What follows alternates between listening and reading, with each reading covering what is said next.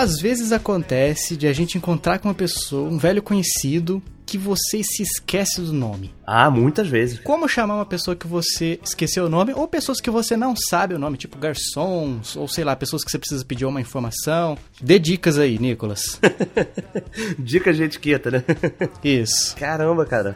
Eu tô tentando lembrar alguma situação, né, pra ver como é que foi minha saída. Mas já, já aconteceu, por exemplo, de eu estar em algum lugar e tem uma pessoa ali comigo, certo? Certo. E aí eu falo, ô rapaz, e a pessoa riu, sabe? Uhum. Aí era amigo de, de alguns amigos meus, mas eu não sabia o nome.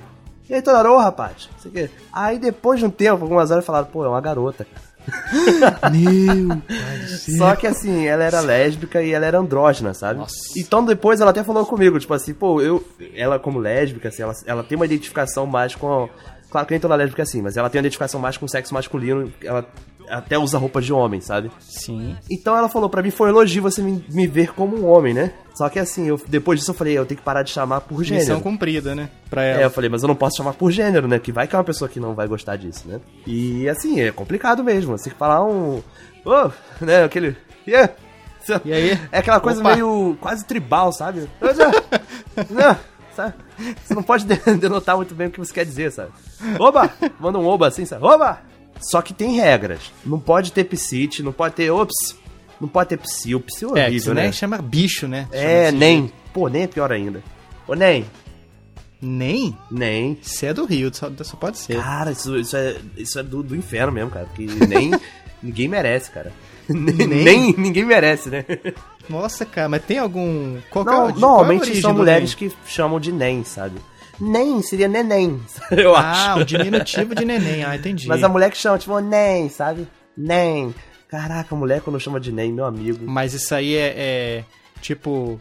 Ela está afim ou é tipo falsidade? Ah, não, tipo um é. menino chamando o menino de queridinha. É, acho que é falsidade mesmo. E assim, Ah. é porque a pessoa quer te chamar de alguma forma, suando carinhosamente pra não pegar mal. E ela não sabe o seu nome. Então ela, ô nem, vem cá, sabe? Mas só que assim. Ô nem, sabe? É horrível. Nossa. Aquele queixinho pra frente. É, nossa senhora, meu amigo. Clássico do carioquês de raiz. Caraca, dá não, cara, dá não. Mas assim, eu acho que você tem que, tem que dar um jeito, sabe? Você, na- você tem que estudar o ambiente, né? Basicamente. Dependendo de onde você estiver, você pode, pronto, estar no estádio. Estar na sua torcida, sabe? Que nem eu, tô lá na torcida do Vasco. Lá. Aí, ô, ô, ô, Vascão! Aí o cara vira, opa! Sabe? Vira mil, na verdade, né? Mas enfim, o cara se sente né, legal, sabe? Pô, maneiro. Vascão. Agora, você não vai chamar o cara de Mengão, né? Nossa. Mas essa coisa da situação, sabe? Você vê o cara com uma camisa. Isso também acontece. Eu jogando basquete, eu jogava muito basquete na Zona Oeste, e eu usava a camisa do. Do Lakers, né? Uhum. Que é uma camisa que eu tenho até hoje, eu adoro essa camisa, a camisa oficial da NBA e tal, sou fãzão. E aí toda hora alguém chamava de gasol. Gasol, gasol, gasol, e eu ficava tipo. É porque eu corria muito, eu achava que era gasol de gasosa, sabe? Assim, gasolina. o sim. maluco, pô, é gasolina pura. Mas eu não. eu- caraca, como é que eu fui retardado de não reparar que a minha camisa era do Paul Gasol, que é um jogador, sabe, espanhol. Daí era o nome que tava atrás, o pessoal Exatamente, assim. todo mundo, "Ô, gasol, gasol, gasol, e eu rindo, sabe, achando que é porque eu tava correndo muito e tal, achando que era gasolina, algo assim. Eu não reparei, eu não sei porquê, cara, o que, que diabo deu na minha cabeça que eu não lembrei que era Paul Gasol o nome do jogador. Fico imaginando você chegando depois de muito tempo jogando basquete, chegando em casa, tirando a camiseta colocar, pra colocar pra lavar pra assim. Isso, foi assim mesmo. Ah! Grandão lá, gasol. Sabia que tinha alguma coisa.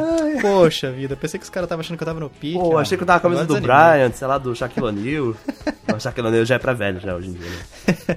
e denuncia fortemente a idade. É, verdade. Um negócio que eu não. que eu odeio que me chame assim, cara, mas eu confesso que eu já chamei pessoas assim no, momen- nesses momentos de desespero de você encontrar com a pessoa que conhece e não lembrar o nome, é carinha, campeão, mestre.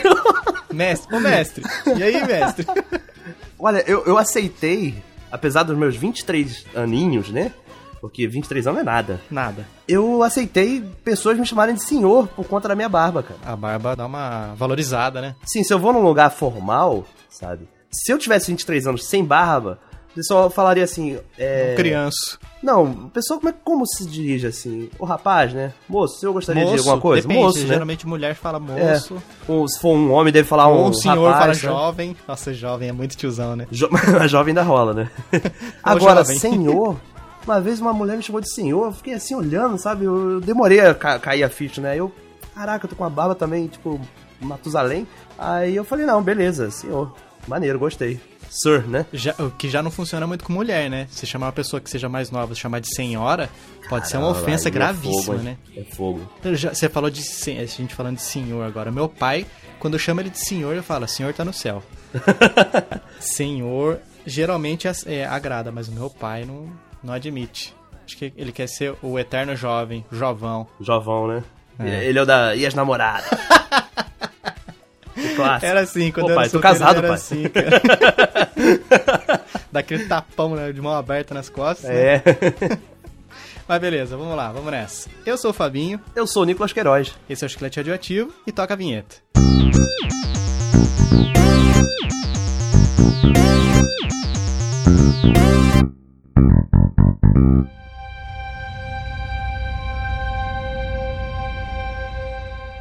E Estamos aqui de volta. Hoje o Jonatas não pode estar aqui com a gente. Foi medo, foi medo. Foi medo. Medo porque o assunto é tenebroso. Ou ele tem medo do assunto, ou ele tem medo da gente descobrir que tipo de pessoa ele realmente é. Pode ser. Pode ser, hein? Que o assunto hoje promete. Mas vamos lá, nós trouxemos aqui para falar desse assunto que nós já vamos explicar logo mais. Nicolas Queiroz, direto do CLP, Caçadores da Lista Perdida e do Bacanudo. Nicolas, seja bem-vindo mais uma vez. Muito obrigado. Eu fico mais feliz ainda que você não disse que eu sou especialista nesse assunto, cara. Porque eu não quero ser especialista, não, cara. Comprometedor demais, né? O que, que, que eu sou da vida, então? Mas você é o, especi- é o nosso especialista, o especialista do chiclete radioativo. Opa! de assuntos mais sérios, mais levados para o suspense e para o mistério. Mistério. Aceite isso. Aí tudo bem, aí eu Aí já não dá pra mesmo. fugir mais. Aí não, não esse, esse rótulo tá bom. Então, beleza. Aqui você é o nosso especialista. Esse assunto, então, que, que a gente vai tratar, você já viu na vitrine, você que baixou o nosso episódio. Nós vamos falar sobre pessoas macabras, pessoas. que A gente já falou sobre serial killers, inclusive com o Nicolas Queiroz. Uhum. E hoje nós vamos falar de pessoas que têm um histórico, que são conhecidas também por atrocidades que fizeram, muitas delas talvez lendas, quem sabe, as mais antigas, mas muitas, infelizmente, são muito reais e comprovadas. Sim. nós vamos falar sim. mais sobre isso no cast de hoje.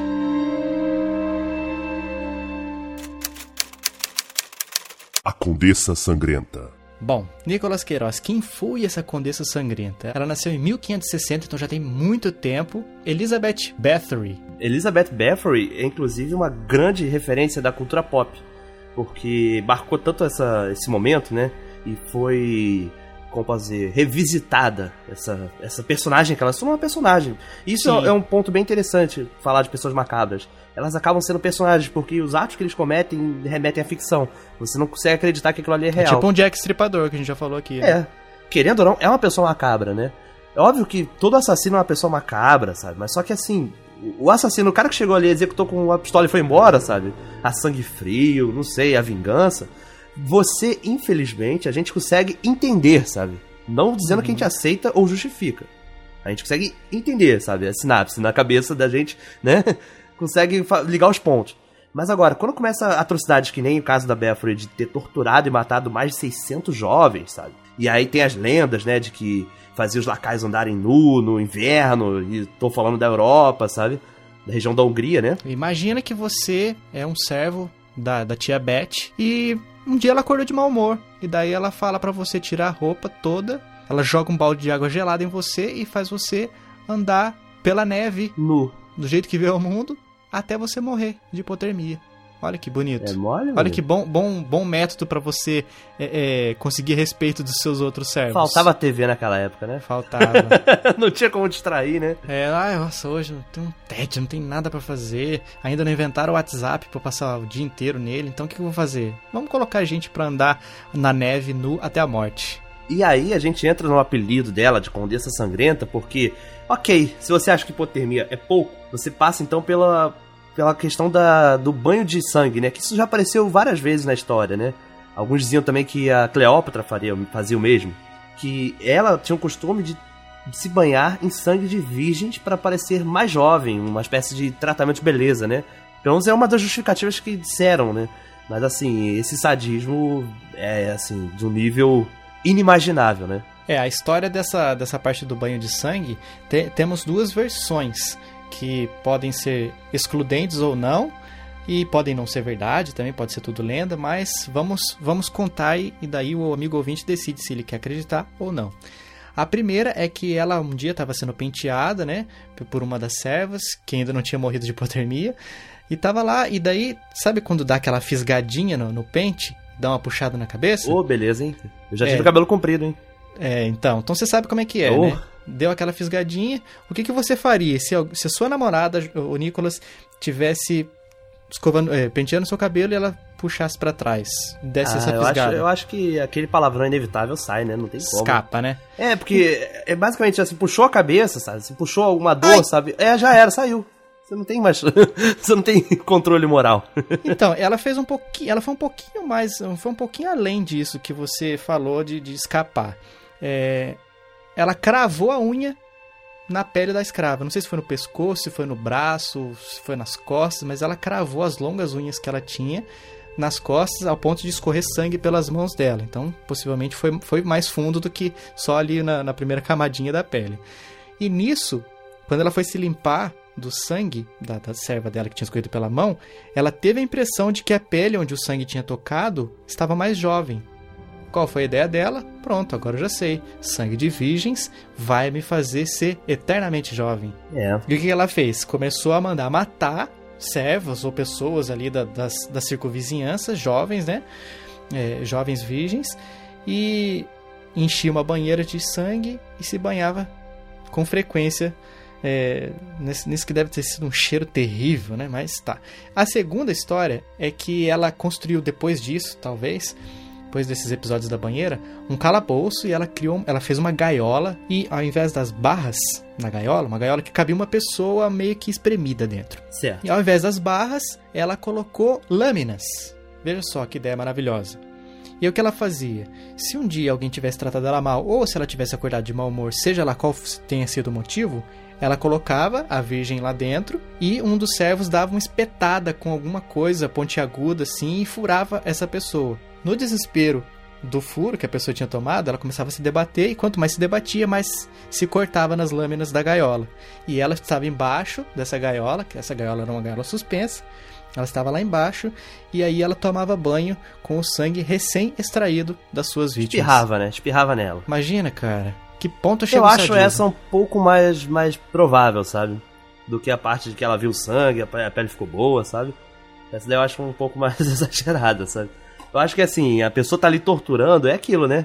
A pessoa tá, tá, tá ali muito próximo daquilo, vai voar na pessoa também, né? É, mas o que diz é que ela sentava embaixo justamente esperando receber o sangue. Ah, sim. Nossa, cara, não dá pra entender. Cada vez que a gente vem conversar desses assuntos, a gente percebe quão longe o ser humano pode, pode chegar, né? Sim, com certeza. Isso são só as histórias que a gente conhece, né? A gente já comentou aqui também que deve ter tanta coisa que a gente não faz nem ideia de bizarrice que acontece nesse mundo, que, ah, vai, sei lá, não dá pra, não dá pra acreditar. Bom, mas essa aí era a Condessa Sangrenta, a tia Beth. Outra coisa que também a gente achou nas nossas pesquisas que ela fazia era costurar as bocas das criadas que falavam demais. Ah, essa mulher tá muito fofoqueira. Costura a boca dela, pronto, resolve. Olha aí. E a pessoa morria de fome também, porque não tinha como comer mais. Tu vê, eu falei logo no início sobre a questão da influência, né, da Elizabeth Bathory na, na história da, da cultura pop, né? Você tem várias lendas que foram criadas em cima dela, e aí até ligando ao vampirismo. Tem inúmeros livros que tratam do assunto, sabe? Livros de ficção mesmo, até alguns famosos, como por exemplo o Buffy, The Vampire Slayer, né? Hum, Que tem. Se tem um, um- uma parte da história que se passa no castelo da Elizabeth, sabe? olha aí. Então, assim, tem várias referências. A, a própria Lady Gaga interpretou ela naquela American Horror Story. Sim, sim. Ganhou o Globo de Ouro pela interpretação. E, assim, na música eu lembro muito do. Da banda Bathory, que é uma banda de metal da Suécia, de black metal. Se não é uma das primeiras bandas de black metal. O legal, Nicolas, é que você sempre vem com umas coisas musicais assim que só você descobriu, cara. Eu acho legal. Você, você, você realmente é um cara hipster, musicalmente falando. Cara, é porque, assim, metal. Eu sou muito fã de heavy metal, né? Hum, E aí, quando você gosta muito de metal, você sabe que, pô, o, o metal ele tem muitas variantes, né? São muitas, muitas mesmo. Então você não tem como ficar preso a só um, um, um gênero, né? E assim, meu irmão, que foi quem me apresentou Iron Maiden, várias bandas de metal, é muito fã desse estilo black metal, né? Que vem da Noruega, Suécia. E o Bathory foi uma das bandas que criou o estilo. O criador da banda, o Forsberg, ele era um multi-instrumentalista. A banda era só ele. basicamente. Era só ele. Ele tocava. Ele fazia, era uma banda de estúdio, né? Não, não tinha como se apresentar. Era uma banda na qual ele tocava, fazia a voz, ele fazia a guitarra, sabe? Aham. E ele ia gravando aquilo, isso nos anos 80, na Suécia, sabe? Era bem complexo pra ele esse processo de criação. Sem. Ah, você fala, pô, mas a Suécia é um país desenvolvido. Não, mas o cara tocava metal, sabe? Num, num país que não tem a menor tradição do gênero. Então nenhuma gravadora queria ele. Tanto que essa galera que surgiu no black metal, eles mesmo criaram suas próprias gravadoras, né? Olha E, aí. então, assim, ele. O Bathory foi uma banda que. Foi a primeira vez que eu ouvi falar sobre Elizabeth Bathory foi por conta dessa banda. Porque meu irmão já ouvia essa banda nos anos. no final dos anos 90. E aí foi a primeira vez que eu acho que eu tive alguma referência, né? Mas teve também, pô, sei se você Quando ainda o... só tinha oito fãs. Tem Six and the Bench, Ex-Japan, que é um, um grupo do, do Japão, né? Também é um dos mais famosos, assim, da música pop japonesa dos anos 90, que vai dar toda a influência pra esse estilo do J-Rock depois, sabe? Também tem um álbum que eles fizeram uma música pra, pra Bathory, que é Blue... Acho que é Blue Blood, se não me engano. Enfim, tem muitas referências. Acho que Elizabeth Bathory é uma figura muito famosa mesmo. Então vamos lá, vamos seguir na nossa lista aqui. Quem é o próximo? Vlad, o Empalador. Nicolas falou de referências aqui na cultura e tal. E você já ouviu falar, Nicolas, em Conde Drácula? Eu, esse não. Sacanagem. Esse não, né? Esse é um cara novo aí, tá chegando. Tá chegando agora. Tá chegando Falaram agora, que é tá- inspirado é. em Crepúsculo, acho. É alguma coisa assim. Mas é, o pessoal não tá curtindo muito porque ele não brilha, então eles não estão vendo muito nesse significado. Né? Um Não- vampiro que, que não brilha não faz muito sentido. Mas então, pelo que eu pesquisei aqui, a pessoa, a- essa entidade maligna que inspirou Conde Drácula foi Vlad o Empalador, Vlad III, príncipe da Valáquia. Isso, Vlad da Valáquia. Então, por quê? Essa questão do Drácula, essa história foi escrita baseada no, no- num dos clãs, num clã que o pai dele, o Vlad II, né, possivelmente, entrou, que era o, o- o clã Dracul. E então esse Dracul foi se espalhando, alguns chamavam Vlad III, esse, o empalador também, de Dracul, por causa do, desse clã, e teve uns rolos também que é, entra pro clã, sai do clã, quer matar o clã e não sei o que, e Clash of Clans e tudo mais. Dra Dracul vem de dragão mesmo, até pra quem acha né, essa referência. A logo do, desse clã era um dragão. A clã da, da Tim, o Tim, Tim Dragão. Exatamente. Vai Valáquia lembrar Romênia. que, que o, a região, é isso, isso que eu ia falar, a Romênia, muita gente não sabe, mas a língua romena é uma das línguas mais próximas da língua portuguesa. Tem cerca de 22 palavras no romeno que são idênticas ao português em significado e pronúncia. Olha só. Sabia disso? Essa eu não sabia. É, é, então assim, a origem da- do romeno vem do latim, sabe? Assim como a língua portuguesa. Então o Draco, dragão, né? É muito, muito fácil de associar. Muitos cognatos. Isso, exatamente. Então lá na Romênia, infelizmente, ele é tido como um herói, foi tido como um herói popular, Sim, um herói do povo. Vamos explicar o porquê do Vlad o Empalador, né? Ele, ele foi, ficou muito conhecido, ficou muito é, respeitado, né? Aquele respeito entre aspas, que é mais medo do que respeito, porque ele era um grande guerreiro que tinha um, um prazer assim muito grande de quando ele, ele aprisionava as pessoas que tinham perdido a guerra para ele, ou quando ele conseguia fazer algum prisioneiro nessas guerras que ele participava, ele se deleitava em usar a técnica do empalamento. Nicolas, você já viu o empalamento? já vi naquele filme Cannibal Holocaust, se não me engano, né? Holocausto Canibal. Filme clássico, trash, que sofreu vários, várias perseguições, porque acha- na época, nos anos 80, achavam que muitas das coisas que aconteceram na real, se passa no Brasil, inclusive, do Rogério Deodato.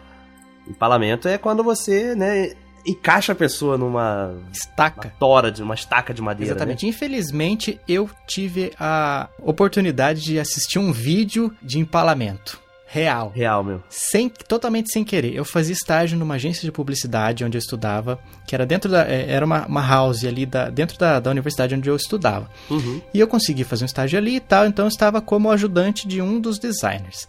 E ele estava lá fazendo uh, as tarefas dele, eu estava ali aprendendo como é que funcionavam os softwares e tal, legal, beleza, Photoshop, coisa linda, maravilhosa. Até que nos computadores que estavam atrás da gente, onde a gente estava trabalhando, começou uma aglomeração. E a gente falou, nossa, não sei o que, não sei o que, não sei o que, caramba, olha isso, não sei o que. E a gente naturalmente ficou curioso e foi ver o que era. Eis que era um vídeo de um site, um portal, não sei que diabos é isso, mas é, era muito famoso em vídeos bizarros desse, que era o ogrish.com. Não conhecia isso. Nossa, cara, toda vez que você via essa marca d'água no canto de, um, de algum vídeo, era só coisa desse naipe. Vou procurar E depois. isso que estava sendo. Não faça isso, não, por favor. E o que estava acontecendo era um empalamento, possivelmente no Oriente Médio e possivelmente também tendo como vítima um estuprador, que depois eu fiquei sabendo que é uma tática, era uma tática, uma técnica que era muito utilizada, talvez ainda seja, acredito que, espero que não, mas para os estupradores. E, e eu vi esse cara sendo empalado e tal. É, para quem não sabe como é que funciona, a pessoa é colocada muitas vezes na posição de cachorrinho, né? Fica de quatro. Então pegam-se uma estaca com uma ponta, né, afiada e inserem nessa pessoa. Por favor, não procurem isso na internet porque é bizarro. E depois erguem essa estaca e cravam ela no chão e a pessoa vai escorregando com a, com a estaca, é, é, atravessando seu corpo interiormente. Exatamente. Isso é bizarro. E dizem que o empalamento perfeito é quando ele sai pela garganta assim e vai, sai pela boca, a ponta fica sai do corpo pela boca. E dizem que esse é o empalamento perfeito. Nesse caso do vídeo que eu assisti não foi, porque ele saiu aqui pela, pelo pelo ombro e o cara estava vivo ainda. Geralmente esse é um processo que dura é, no mínimo algumas horas pode chegar a durar alguns dias até, e a pessoa tá ali. Dependendo se, se não for é, perfurado nenhum órgão vital, é, diretamente, a pessoa pode sobreviver e morrer, acabar morrendo ali de, de, de fome. Normalmente ela morre do, de uma hemorragia interna violenta, Também, né? Tem nossa. A perda de sangue também, né? Por conta do, do rasgo. Mas assim, até onde eu sei sobre biologia, né? Não é muito, mas quando você é submetido a uma dor muito, muito, muito, muito forte, seu cérebro bloqueia aquela dor até certo ponto, sabe? Dá uma anestesiada Porque- natural, né?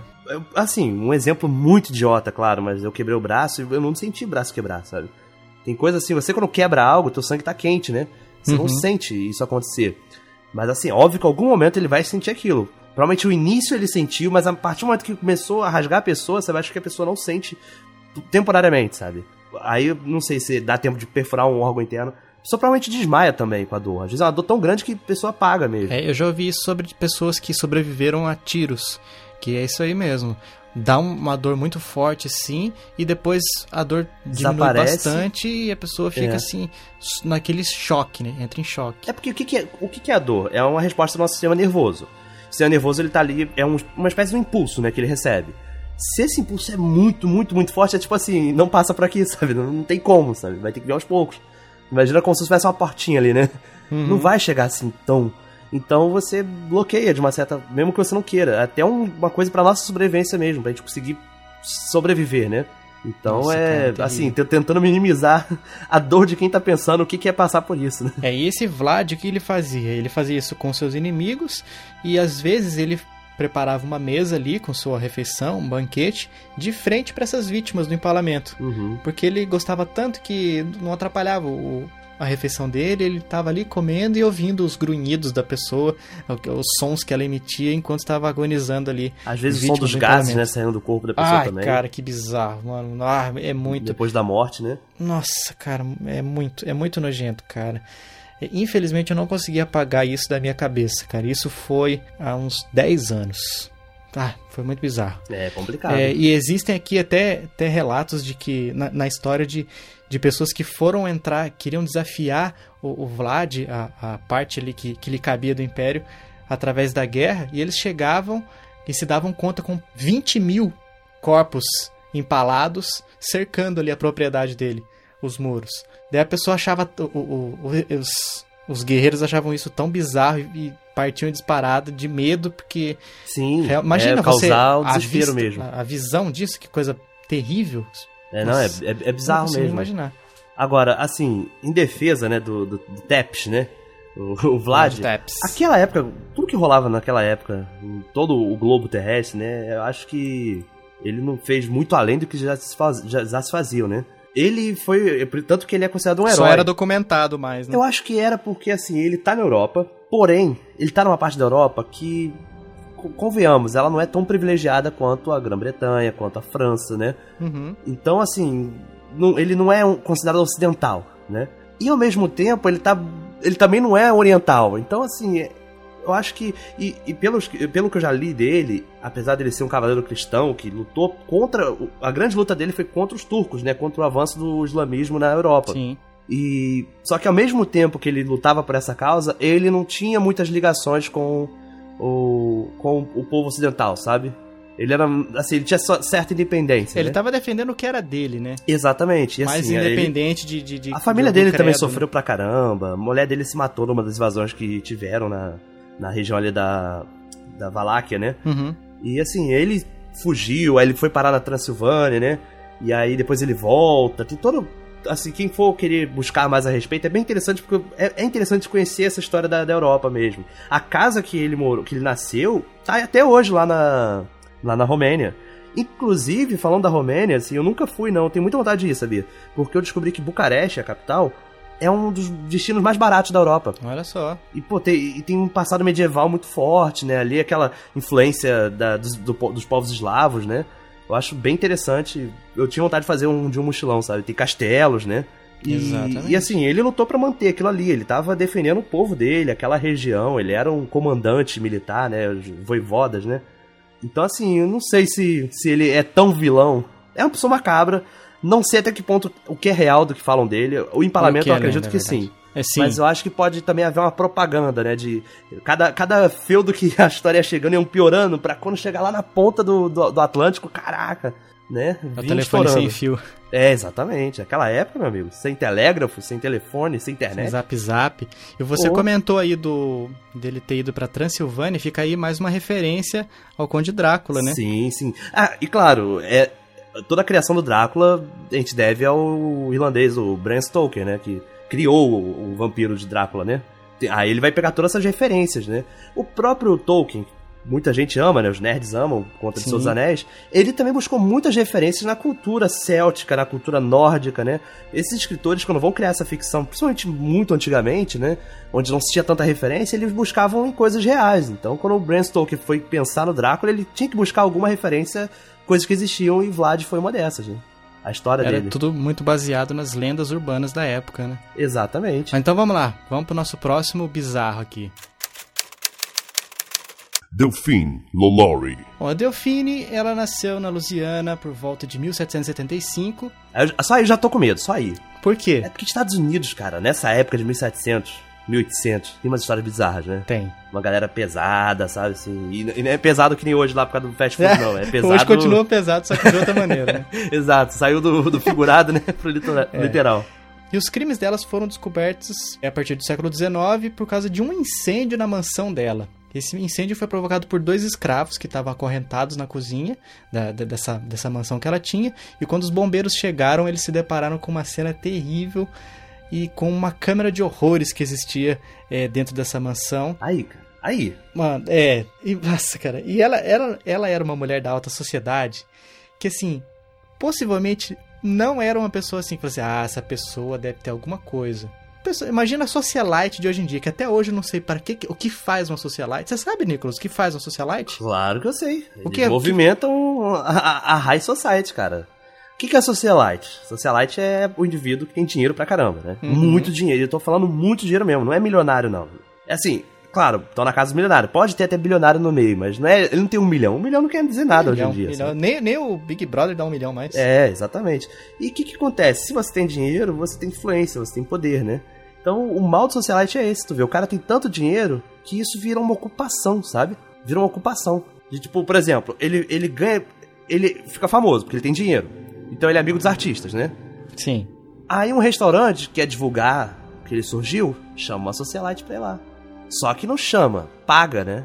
E aí ele que tem dinheiro ganha mais dinheiro ainda. E ainda come de graça no lugar. Porque vai sair uma nota em algum jornal falando socialite é vista no restaurante pá, pá, pá, pá, pá, pá, que inaugurou semana passada. Né? Então é um ciclo vicioso, cara. Por isso que a- eu acho que essa frase de dinheiro chama dinheiro, é, ela é muito verdadeira, sabe? Então a profissão de uma socialite é ser rica. Ser rico. E por ser rico, ele tem influência, ele tem poder, tem contatos, né? Ele tá inserido na sociedade. Tem, óbvio que tem muita gente que é rica e não é famosa. Uhum. Não tá nem interessado. Mas a socialite é aquele tipo, sabe? Social. Aquele que vai estar na TV Fama. é aquele que é amigo de algum BBB, de algum ator global, sabe? Mas vamos lá. É, a Delfine era uma dessas, era uma socialite da época, uma pessoa que não, não chamaria atenção para esse tipo de, de, de- de acontecido, de fatos ou de, de, de hobby, podemos dizer assim. Mas ela também tinha seus escravos, ela também os torturava, ela tirava o sangue dos corpos dos seus escravos e também, olha só, uma ligação aí com as outras pessoas que a gente já, já comentou, principalmente a Condessa Sangrenta. Ela tirava o sangue desses seus escravos com propósitos estéticos. Ela usava, fazia ali as, as, as misturinhas dela. Fazia, hoje em dia, talvez ela poderia fazer até vlogs de maquiagem com, com produtos que ela mesma fez e extraído do, do dos corpos dos seus escravinhos. E o que aconteceu nesse dia, voltando aí na história, nesse dia que teve o um incêndio, os bombeiros foram lá apagar e o que eles acharam? Os, os escravos estavam presos, é, acorrentados nas paredes e eles conseguiram for, é, é, forçar esse incêndio acontecer para tentar chamar atenção. Porque possivelmente gritos não, não resolviam, é, é, socos na parede também não resolviam, e eles conseguiram colocar fogo, chamar atenção. E o que, que tinha nessa na casa, na mansão da Delfine? Pessoas presas à parede, como eu já falei, é, pessoas que pareciam ter sido frutos de experiências médicas assim abomináveis. Por exemplo, foi encontrada uma mulher que teve os membros quebrados, arrancados e reorganizados assim no corpo, costurados para que ela tivesse a aparência de um caranguejo. Aí você imagina por que uma pessoa tem, não tinha teria... esporte, né, naquela época, Não né? tinha. É... Ai, cara, não...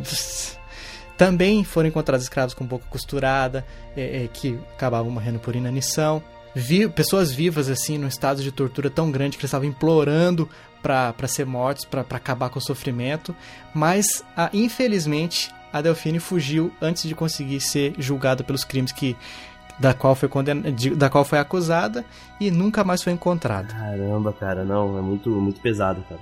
Ela também é uma personagem que aparece na série American Horror Story.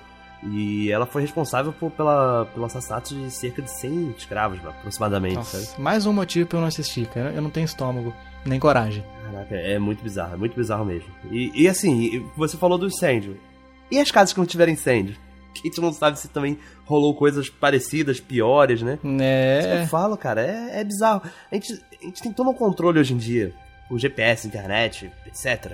Mas a gente ainda não sabe muitas coisas que acontecem. Tanto que às vezes descobre que tem uma pessoa que tá em cativeiro há 20 anos, né? A gente acha que sabe das coisas, né? É, você não sabe o que tá rolando aí. Você sabe o que seu vizinho faz. É, Eu espero que ele não esteja me ouvindo. Só isso. Se ele soubesse é o Exato. nome, né? Espero que ele também não ouça o podcast. às vezes ele pode chamar você de campeão, de jovem, senhor. Às vezes ele conhece você como senhor. Ah, esse aqui é o senhor que mora. É, nem. Tá nem. louco, mano. nem. Mas vamos lá, vamos lá. Essa é Delfine bizarra, bizarra demais. Vamos pro próximo. Shiro Ishii. Nicolas Queiroz, quem foi Shiro Ishii? O Shiro foi um microbiólogo japonês, tenente que esteve na durante a guerra sino-japonesa, né, em exército, e ele ficou famoso por conduzir experiências com seres humanos e além de ter cometido uma série de crimes de guerra, né? Ai. E assim, para quem não conhece a guerra sino-japonesa, é a guerra entre a China e o Japão, né? um Sim. conflito já que é, é, histórico dessas regiões, né?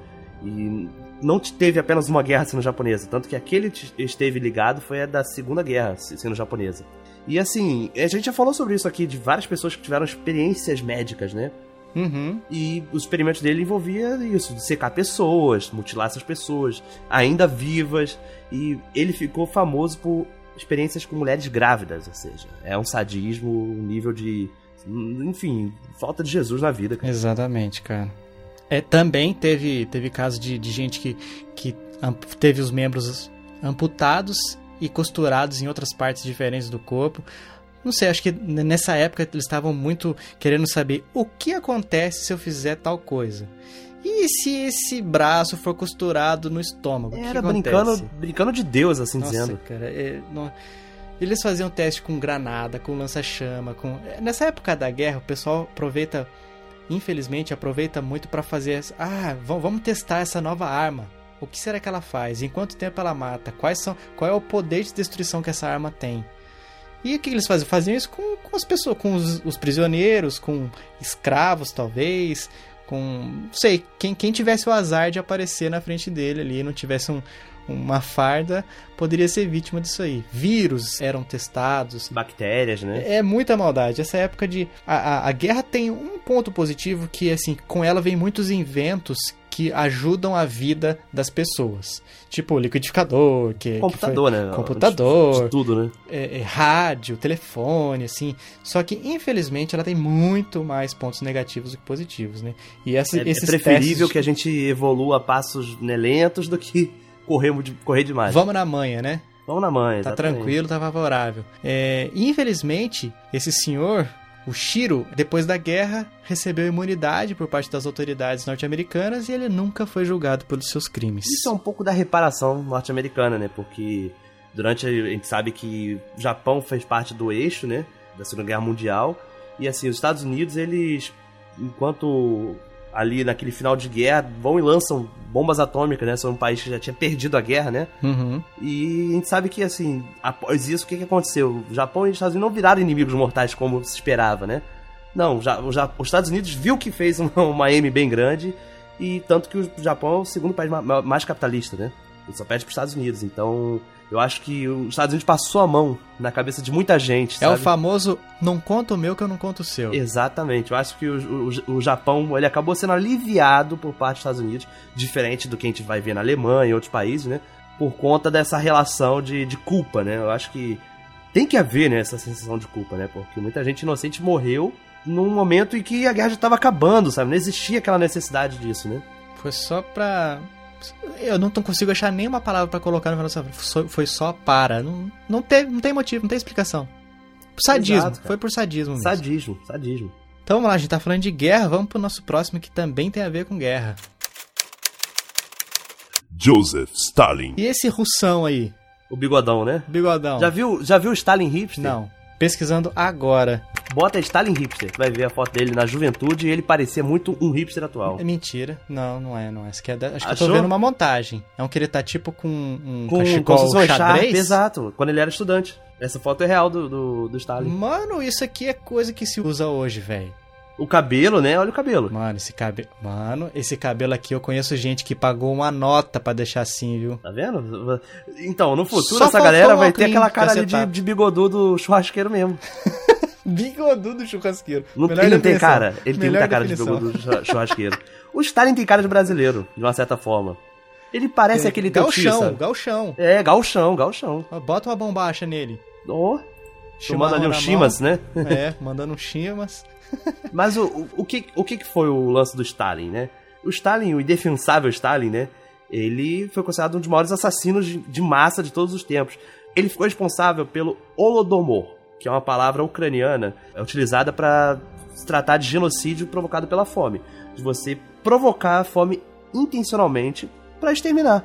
Uma forma barata, né? De se matar a pessoa e, e assim, convenhamos, né? Uma das piores formas possíveis. A pessoa morre por inanição. Então, assim, é difícil você ter um levantamento de quantas pessoas eh, acabaram morrendo por conta dele. Porque não é só mortes diretas, como mortes que ele executou mesmo, como mortes indiretas, sabe? A- o plano socialista da, da Rússia, né? Após a Revolução Russa, que a gente estuda no colégio e tudo mais, tava ali sendo encaminhado por Lenin e, assim, o Stalin foi o cara que veio, né? Em cima do... após o Lenin, né? Uhum. ele realmente, assim, querendo ou não, pra quem é comunista, quem não é, o Stalin não pode ser considerado um, um referencial, sabe, Pra isso. Porque se ao mesmo tempo que a galera usa o Hitler como referencial pra direita, né? O Stalin, cara, ele, ele é o extremo oposto, sabe? Mas você vê Hitler e Stalin, qual é a diferença entre os dois? Política. Porque a forma como ambos agiam, né? Que a gente sempre fala de Hitler quando a gente vai falar de atrocidade humana, né? É. A forma como ambos agiam, cara, você não diz que os dois são de partidos diferentes, sabe? De visões políticas A diferentes. né? metodologia é muito parecida, né? Exatamente. Então, assim, no momento que a gente tá vivendo no Brasil hoje, da- da- do pessoal se dividindo, sabe? As pessoas se confrontando por conta de política. Olha só, você tá vendo dois exemplos de pessoas que são de extremas opostas, né? Mas que no fundo agem igual. Só tá mudando a cor da roupa e, E da bandeira. da bandeira. Exatamente. Então, é, o que se estima é, é que na Ucrânia, só na Ucrânia ele seja o responsável, até por causa dessa questão da, da inanição aí, pela morte de 12 milhões de pessoas. E no regime todo, assim, no engraçado falar regime Stalin, mas ele era gordão, né? Ele Colecionava carro, né? Então, né, nessa, nesse período, no regime Stalin, vamos chamar assim mesmo, é, mais de 60 milhões de pessoas foram vítimas da, da sua, do seu estilão. vítima do seu jeito de governar. Eu realmente não sei Eu acredito que, assim, foi uma forma que ele encontrou de exterminar partes que não queriam estar naquele todo, né? Porque a Rússia, olha o tamanho da Rússia, né? E olha o tamanho da União Soviética, que é maior do que a Rússia, né? Uhum. Que engloba países que já não, hoje em dia não fazem mais parte, né? Então, assim, e também até que ponto, sinceramente, a União Soviética conseguiria manter aquelas, aquelas pessoas, sabe? Tipo assim, um país ele tem uma responsabilidade, né? Ele tem, ele tem que levar comida, ele tem que levar segurança, transporte, saúde, né? Educação. Imagina você ter que gerar isso pra aquilo ali é no continente, maior do que alguns continentes. Sabe? Você Acho que imagina. é maior do que a Oceania. É, É. é maior que a Oceania. Você imagina assim, ah, a gente tá precisando cortar gastos. Como é que a gente pode fazer isso? Ah, vamos reduzir aqui o, o Não o manda de aquela região. Não, não manda pra aquela região. Vamos mandar pra região onde a galera tá, tá sei lá, tá produzindo, né? Assim É. dizendo. Então é, é, é brincar. Quem nunca já jogou SimCity, por exemplo, né? Você tá ali dirigindo uma É cidade. verdade, é verdade. Ou até um Age of Empires, enfim. E você se vê numa situação dessa, sabe? Só que ali é um jogo, a gente tá brincando. O pessoal passa fome, pega fogo, cai meteoro e a gente tá, tá rindo. Só que esse cara fez isso de verdade, sabe? Essa que é a grande questão. Porque o, o comunismo, quando a gente fala do comunismo utópico, né? Aquele comunismo perfeito, o modelo dele é quase que uma vila, sabe? Imagina uma vila. Imagina uma vila sustentável, com captação de água da chuva, placa solar, certo? Onde a galera planta, colhe e come. E o pessoal se ajuda ali. Isso realmente ali naquela comunidade vai funcionar. Agora, como eu falei novamente, imagina algo que é maior do que a América do Sul. Hum. E você imagina que as pessoas estão numa guerra, Segunda Guerra Mundial e posteriormente a Guerra Fria, né? Sim. E essas pessoas têm que produzir armas, munição, tecnologias pra guerra, elas não têm tempo pra produzir comida. Talvez, se, não sei, se aquele povo todo fizesse comida, acho que daria muita comida pra alimentar muita gente. Mas olha isso, cara, não tinha capitalismo, sabe? Era um comunismo voltado pra indústria armamentista. sabe? Então, o pessoal trabalhava o dia inteiro e não produzia comida, cara. É basicamente isso. Sufocou aquilo ali. É, e bala não enche barriga de ninguém, né? Exatamente. E, e a gente volta para aquela questão lá da guerra, né? Dos malefícios da guerra, né? Quando você vê um país inteiro voltado para a produção de arma. Exatamente. Isso aí acabou indo pra conta do Stalin. Então, continuando no tema de guerra, daqui pro final a gente só vai falar de personagens dessa, dessa terrível invenção do homem, que é a guerra. Vamos pro próximo. Heinrich Himmler. Himmler! a, gente, a gente tem o costume de, de, de colocar a culpa de tudo que aconteceu na Alemanha, ou, na, ou da Segunda Guerra, tudo, a culpa é de uma pessoa, Adolf Hitler, ou Adolf Hitler. É que nem, que, é que nem falar que tudo é culpa da Dilma, né? É tudo a culpa da Dilma. é, é, é, é um negócio de, colo- de, de ter um bode expiatório. Uma pessoa, um personagem ali fácil, pra você né? colocar a culpa e pronto. Tudo que você fez de errado não importa. Ah, não, a culpa é da, da Dilma. A culpa foi do Hitler. E todo mundo fala, o holocausto, o holocausto, não sei o que, Hitler, não sei o que. Hitler teve sua parcela de culpa? Claro que teve. Por ter levado esse ideal, né? Exatamente, ele- foi o, o- a sementinha do mal, né? Como, como diria é, o Capitão Nascimento do Tropa de Elite, traz a sementinha do mal. Ele fomentou, né, um, um desejo que já existia no coração de muitas pessoas na, na época, e ele teve os seus, seus ajudantes, né? E Himmler foi um desses ajudantes, certo, Nicolas? Certíssimo, certíssimo. Ele teria sido um, um dos arquitetos, né, do, do plano, né? E o grande planejador do Holocausto. Então, assim, essa que é, a, Exatamente. que é a questão mais pesada. Quando se fala de Hitler, se fala de Segunda Guerra Mundial, se fala de Holocausto. Exato. né, do, do extermínio de judeus. E ele teria sido o idealizador disso. assim. E, e, cara, o- falar de holocausto é muito complicado. Porque eu acho que não, não tem palavras pra você explicar tudo aquilo que aconteceu. É algo que a gente tava falando aí do passado, da era medieval. Eu acho que o holocausto consegue ser pior do que muitos anos da, da Idade Média. sabe? Porque a gente não tem a desculpa da ignorância, né? Exatamente. Mas ao mesmo tempo, o povo que suportava aquilo, cara, você vê estudos que mostram que o povo realmente não sabia. Você já viu o filme? Eu não sei se já até citei esse filme aqui, A Onda, Já falou dele. do Chiclete Radioativo. Então, Sim. A Onda é um grande exemplo disso. Se você ainda não viu, veja. Mostra como a gente consegue ser manipulado por palavras de ordem, sabe?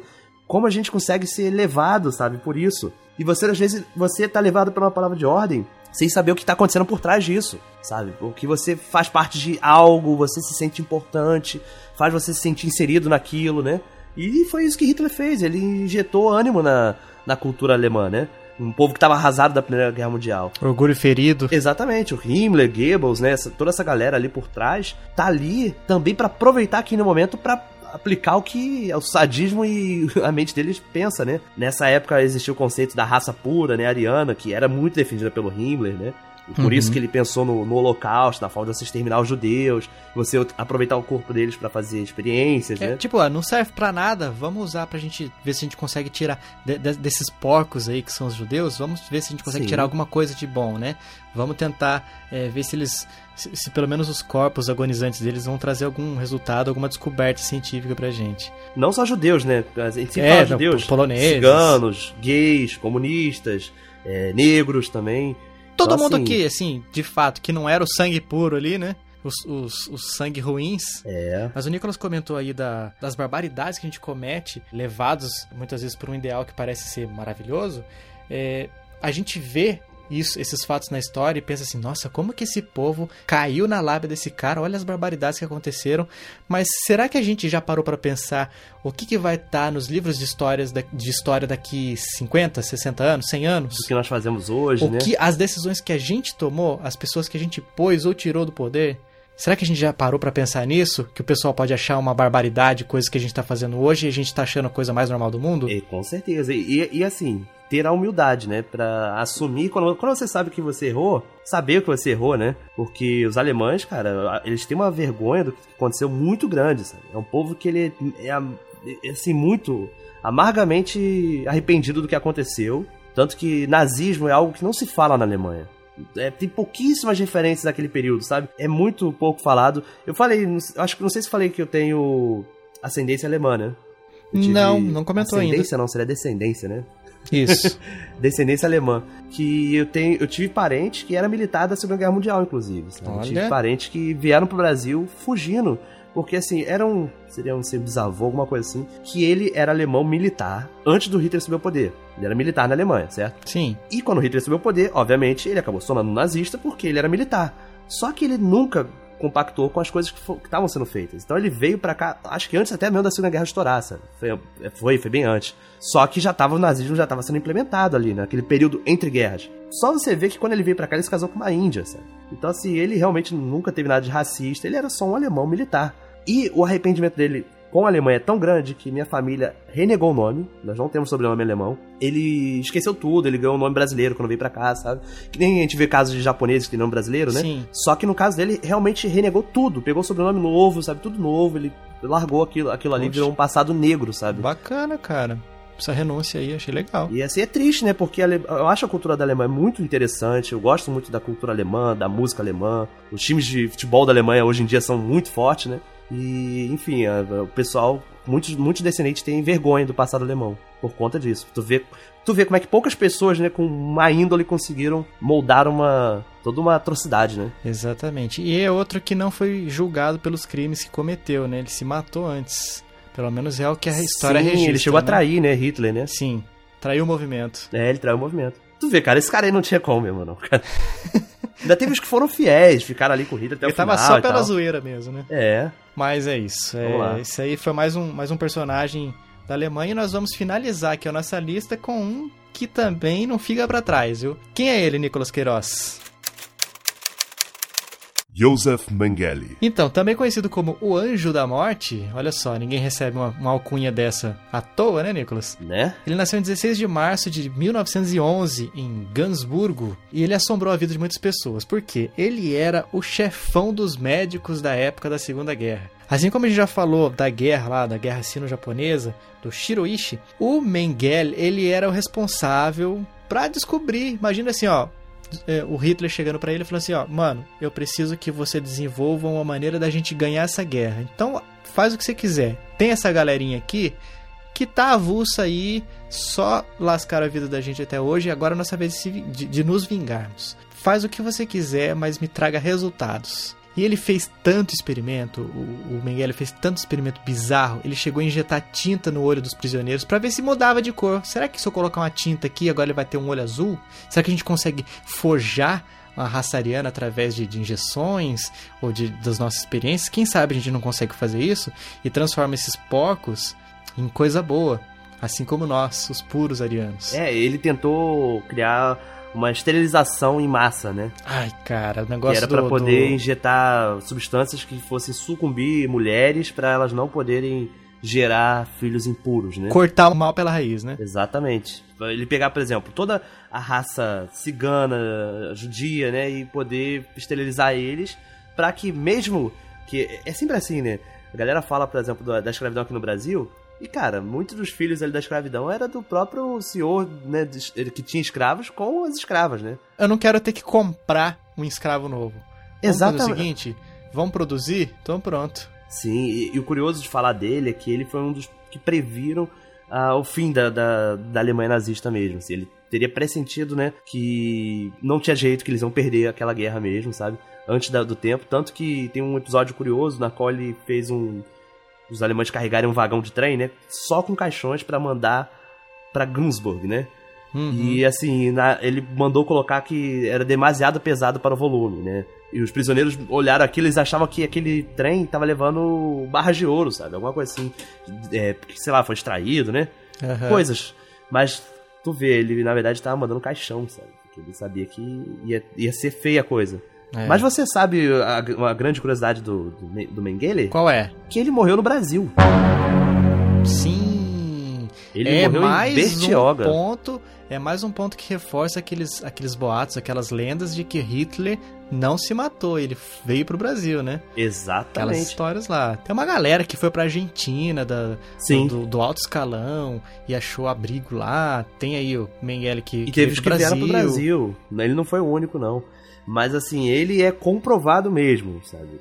Ele morreu em Bertioga, ele viveu até 1979, olha só, tipo, beirando nos 80. Ele morreu em Bertioga e um exame que foi feito na Universidade de Leicester, na, na Inglaterra, comprovou que a arcada dentária que, do corpo que foi exumado em Budas Artes era dele mesmo, né? Olha aí, cara. Então, assim, é comprovado mesmo. Ele realmente veio pro Brasil.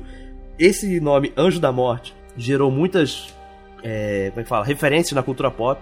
Aí, até voltando novamente pro metal, a banda Slayer, de thrash metal, tem uma música chamada Angel of Death, que é inclusive uma das minhas músicas favoritas, mas que trata desse, desse tema, né? Dele, do Anjo da Morte. É um nome bem comercial, Com né? certeza. Não, assim, muita gente condena, fala, pô, como é que você gosta de ouvir isso, né? Tipo, pô, você tá, tá cultuando o, o Mengele, né?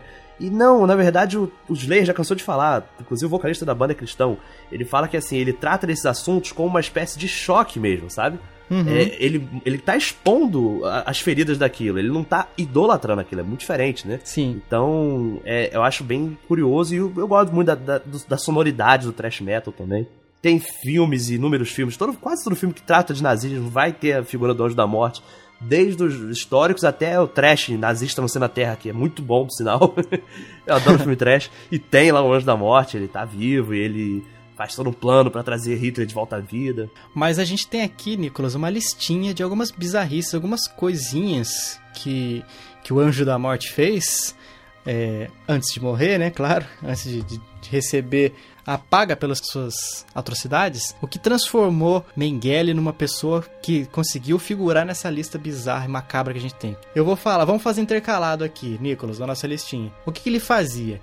Ele colocava pessoas submergia essas pessoas numa água assim semi-congelada, sabe aquela água que já tá cristalizando, assim, quase passando do líquido pro sólido de vez? Sim, sim. Ele colocava pessoas ali para só pra saber quanto tempo uma pessoa aguentava com, na água naquela, naquela temperatura. Colocava um termômetro na pessoa e via, tá, beleza, foi detectada a morte. Ah, durou tanto tempo. Pra saber, quem sabe se deve ter sido usado como base antes das invasões à Rússia no inverno, né? E o que acontecia depois, às vezes pra tentar reanimar essas pessoas, sei lá, as, as táticas bizarras dele. O que eles faziam, Nico? aumentar a temperatura. É, E, e, assim, muitas das vezes, esses corpos que eram submetidos a altas temperaturas em luzes incandescentes, caldeirão, né, com água fervente, eram essas mesmas pessoas que tinham passado pelo processo de congelamento, que era algumas, claro, que morriam no processo de congelamento, iam ser levadas para esse ponto para ver se havia uma reanimação, se conseguia trazer a pessoa de volta à vida, né, com calor.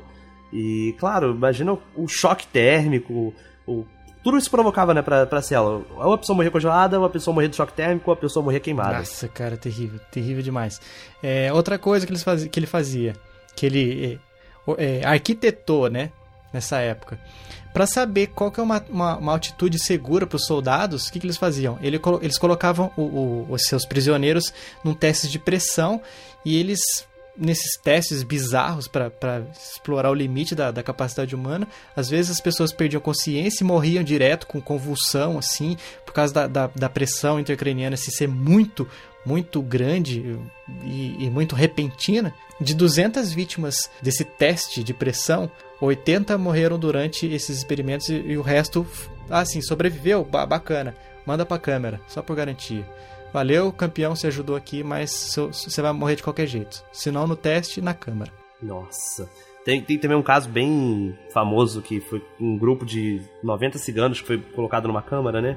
E eles tinham pouquíssimo alimento e água do mar. Então você tem ideia, né? Que a água do mar vai desidratar. Uhum. E assim, há relatos de que eles ficaram tão desidratados antes de morrer, mas tão desidratados que foram vistos lambendo os azulejos que tinham sido recém-lavados da câmara, né? Pra sei lá, conseguir absorver algum tipo de água potável, sabe? Imagina a cena. Eles né? tiveram alguns experimentos para tentar transformar a água do mar em água potável e não tinha limites a, a criatividade pro mal desses caras. Outra coisa que eles faziam era, assim como a gente já comentou do Stalin aqui, é, é expor os prisioneiros, a, a inclusive muitas crianças, é, a testes para ver quanto tempo dura sem alimento. Vamos ver quanto tempo que aguenta fazer esses testes de, de subnutrição. E, claro, né? O que, os que não morriam lá, eles davam um jeito de matar depois. Mas tudo para expor o corpo humano aos seus limites. Exato. Teve essa questão que você comentou, Nicolas, do da esterilização das mulheres. O que eles faziam? Eles estavam fazendo muitos testes com radiação que era um negócio que ainda eles não, não tinham total controle, eles estavam é, é, descobrindo para que, que servia. Uhum. E eles colocavam as mulheres assim, em câmeras que eles passavam num nível de, de, de radiação enorme que quando a pessoa não, não, não, tipo, não explodia assim, causa da, da, da, força da radiação que era, que era colocada, eles eram esteril... essas, essas pessoas eram esterilizadas na hora. E, e quando não morria no, no, ato, né? Exatamente, porque dava muita dor, queimadura. Os que sobreviviam a esses testes eram mortos porque eles já estavam com o corpo tão debilitado depois de um, de um teste desse que eles já não serviam mais nem para carregar pedra, para construir outros campos de concentração que eles que eles estavam fazendo lá, estavam servindo como mão de obra escrava também, mas como não ia servir mais para isso, eles davam fim e matavam a pessoa depois do teste. Vamos tomar cuidado para não nos tornarmos pessoas assim. Falando cadê o Jonathan, hein? Cadê ele agora, hein? O Jonatas, cadê o Jonatas? O que, que ele tá fazendo nesse momento, hein? É, tá muito suspeito, hein? Onde será que está o Jonatas? Vamos pesquisar. Como diria o Fantástico, estamos de olho. Mas vamos lá, chega de falar coisa ruim, Nicolas, chega de, de, de macabrices e bizarrices. Nicolas, muito obrigado por ter vindo aqui comentar, conversar com a gente aqui, explanar, mais trazer bastante do seu conhecimento pra galera que tá ouvindo aqui o Chiclete. E pro pessoal que quer ouvir mais você, relembrando aqui que você, você sempre faz, fala seus contatos quando você vem pra cá, mas se a pessoa tá começando a ouvir o Chiclete por esse episódio, é, como que ela faz para te encontrar, para ouvir você e apreciar um pouquinho mais o seu trabalho? Cara, só tenho a agradecer, sabe que eu gosto muito de gravar aqui com vocês e por favor, me chame mais vezes, que para mim é sempre uma diversão, eu gosto de falar sobre esses assuntos, né? Querendo ou não, aqui a gente também faz a nossa lista, né? Sempre. E se a pessoa tá ouvindo agora o Chiclete Radioativo, ela já gosta desse formato de lista, vai curtir lá também o Caçadores da Lista Perdida. Nós fazemos lista de games, de música, de filme, tudo quanto é assunto, né? Basicamente da cultura pop, lá no bacanudo.com.br, né? E você vai poder conferir também o Bacanudo podcast, vai poder conferir 20 perguntas, Ovelhice Midnight, Bangá, tanta, tantos produtos diferentes. Estamos parados no momento, mas uma hora volta, a gente sempre dá um jeito, né? O senhor Pedro Duarte agora é um nerdcaster, basicamente. fica sacaneando ele, né? Porque ele entrou pra equipe lá do Jovem Nerd, tá trabalhando no Nerd News, então quem acessa aí Sabe, sabe que as notícias lá estão passando pela mão do Pedro Duarte, lá do Bacanudo. Essa é fera, galera! Mas assim, se você curte também e tá chegando agora no Flat Radioativo, vai lá atrás e ouça alguns episódios que eu participei. Os que eu não participei também estão muito bons, não vou fazer esse, esse jabá inverso, né? Mas sério, meu, muito obrigado e, pô, por favor, me chame que eu venho, hein? É nóis, é nóis. Muito obrigado por ter aceitado o convite. E se você quiser entrar em contato com a gente, comentar aqui é, sobre o que você. É, que você achou desse episódio, da participação do Nicolas nesse episódio, é só você entrar no nosso site, que é chicleteradioativo.com.br e deixar seu comentário na postagem desse cast. Se você quiser encontrar a gente nas redes sociais, é só procurar por Chiclete Radioativo que você vai encontrar a gente também. E se você preferir mandar um e-mail, que é a única coisa que é um pouquinho mais diferente, é o chicleteradioativo.gmail.com. A gente colocou Gmail, a gente já explicou aqui, porque é mais fácil de acessar, todo mundo tem. Com certeza. E é tudo nós, é nós, tá tudo junto aqui. E a gente tem uns abraços especiais para mandar aqui que são para pessoas que escreveram reviews no iTunes. Aí é, é e válido, também para pessoas que comentaram, e, novos seguidores nossos no Twitter, pessoas que estão sempre interagindo com a gente lá nas redes sociais. A primeira, Tainê Souza. Olha aí. Também pro Davi95FS lá do Twitter. Também do Twitter, Ana Paula Abreu. O Cid Bennett, ou Bennett, acho que é Bennett. Eu acho que isso é apelido, hein? Será? Deve ser, não sei, não Alcunha, sei. Mas né? se for nome, eu quero um autógrafo, Pô, porque é também, nome né? de estrela.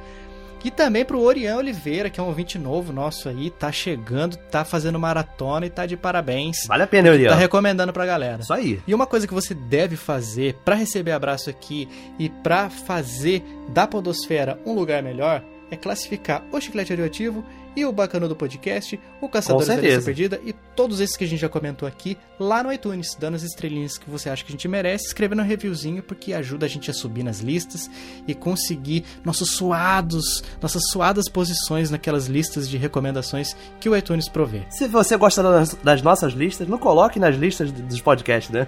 Faça a sua lista, colocando os, os reviewzinhos para os podcasts que você admira e os nossos, por favor, que se ajuda demais. É o nosso salário e faz a gente muito feliz, põe um sorriso no nosso rosto e é top, é sucesso garantido. Sucesso, sucesso garantido. E olha, não deixe de comentar também que pessoas macabras ficaram faltando. Exatamente. Quem sabe não rola um episódio 2 de Aí. Pessoas Macabras, com o Nicolas de volta. Olha Opa! aí. Fica a dica, fica a dica. Vai ser Bom, macabro.